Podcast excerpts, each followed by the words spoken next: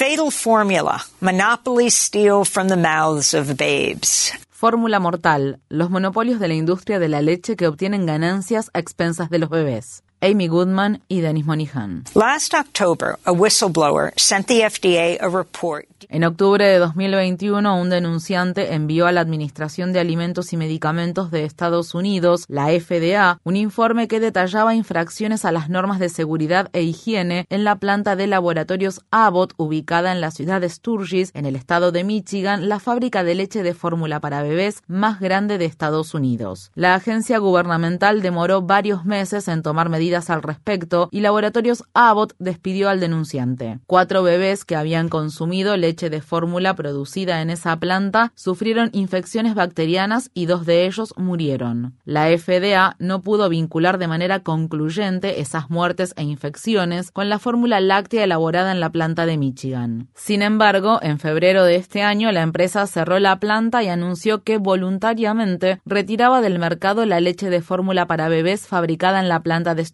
por su parte, la FDA emitió una advertencia sobre el producto. La escasez de leche de fórmula que atraviesa actualmente Estados Unidos, que pone en peligro la vida de muchos bebés, no se debió a un desastre natural ni a circunstancias fuera del control de laboratorios Abbott. Fue, en cambio, un resultado predecible generado por la codicia corporativa, el encubrimiento y un organismo de control presionado por grupos de interés. Cuatro empresas dominan el 90% del mercado de leche de fórmula infantil en Estados Unidos.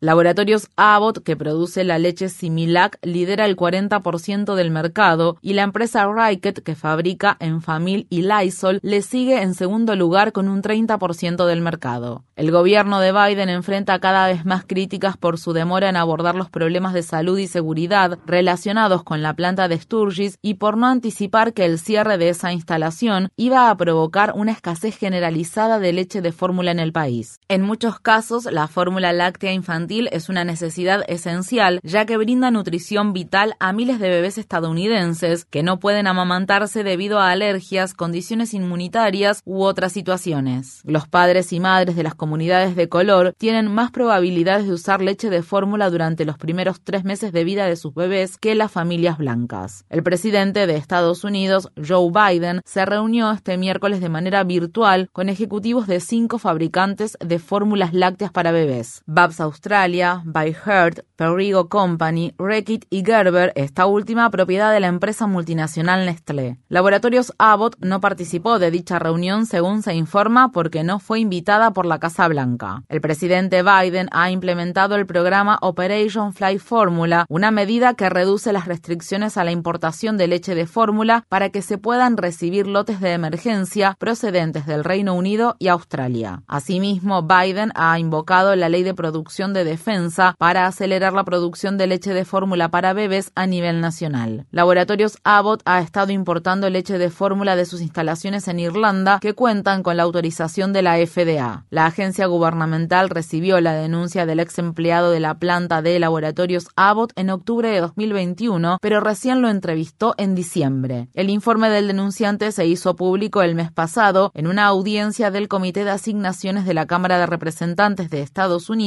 que es presidido por la congresista demócrata Rosa de Lauro. El informe indica que las prácticas negligentes y la violación de las regulaciones se pasaban por alto de manera constante y que aquellas personas que se atrevían a agitar las aguas tenían miedo de sufrir represalias. Después de la audiencia, la congresista de Lauro dijo en un comunicado, la FDA es una agencia reguladora, Punto. Es hora de que actúe como tal. En conversación con Democracy Now, David Dayen, editor ejecutivo de la revista The American Prospect, explicó cómo estas grandes corporaciones obtuvieron su posición dominante y consiguiente poder en el mercado de las leches de fórmula para bebés con la ayuda de un programa federal esencial. The reason is that uh, we have a program called Women, Infants and Children, the WIC program.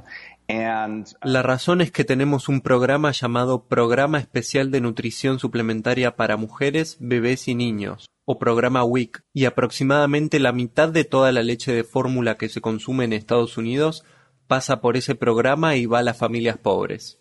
La intención es muy buena. El gobierno obtiene grandes descuentos por comprar la leche de fórmula infantil en grandes cantidades y luego proporcionarla a las familias de bajos ingresos. Pero lo hacen a través de un sistema en el que cada estado hace un proceso de licitación competitiva con una compañía fabricante de leche de fórmula y, a cambio de esos descuentos por volumen, esa empresa obtiene la exclusividad del mercado.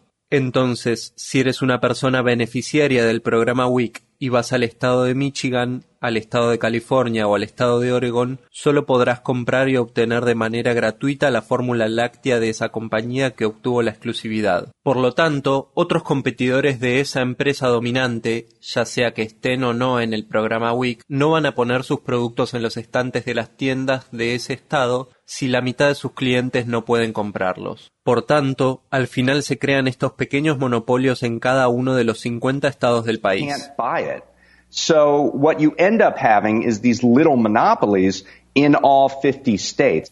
La leche de fórmula es fundamental para la nutrición adecuada de muchos bebés, pero generalmente se considera menos beneficiosa que la leche materna. La revista médica The Lancet publicó en 2016 una serie de artículos muy completos sobre los beneficios de la lactancia materna, en los que se concluye que la universalización de la lactancia materna podría evitar las muertes de 823.000 infantes y 20.000 madres cada año y generar un ahorro económico de 300.000 millones de dólares. Los artículos publicados publicados en The Lancet confirman que la lactancia materna produce que los bebés tengan menos infecciones, aumenta la inteligencia, brinda una mayor protección contra el sobrepeso y la diabetes y reduce el riesgo de cáncer en las madres. La leche materna, concluye la investigación, hace que el mundo sea más saludable, más inteligente y más equitativo. En su libro titulado monopolizados la vida en la era del poder de las grandes empresas, David Dayen describe cómo el gobierno de Estados Unidos hostiga a los países del sur global que intentan promover las ventajas de la leche materna sobre la leche de fórmula. En 2018, en el marco de las reuniones de la Asamblea Mundial de la Salud, el máximo órgano de decisión de la Organización Mundial de la Salud de la ONU, la resolución propuesta por Ecuador para proteger, promover y apoyar la lactancia materna fue socavada por la delegación estadounidense que amenazó con suspender la ayuda económica a cualquier país que se opusiera a la postura de Estados Unidos. Deyen escribe que los delegados estadounidenses estaban operando en favor de la industria global de la leche de fórmula para bebés, un negocio fuertemente concentrado que genera 70 mil millones de dólares al año. Luego de finalmente alcanzar un demorado acuerdo de conciliación con la Administración de Alimentos y Medicamentos de Estados Unidos, se espera que Laboratorios Abbott reanude las actividades en su planta de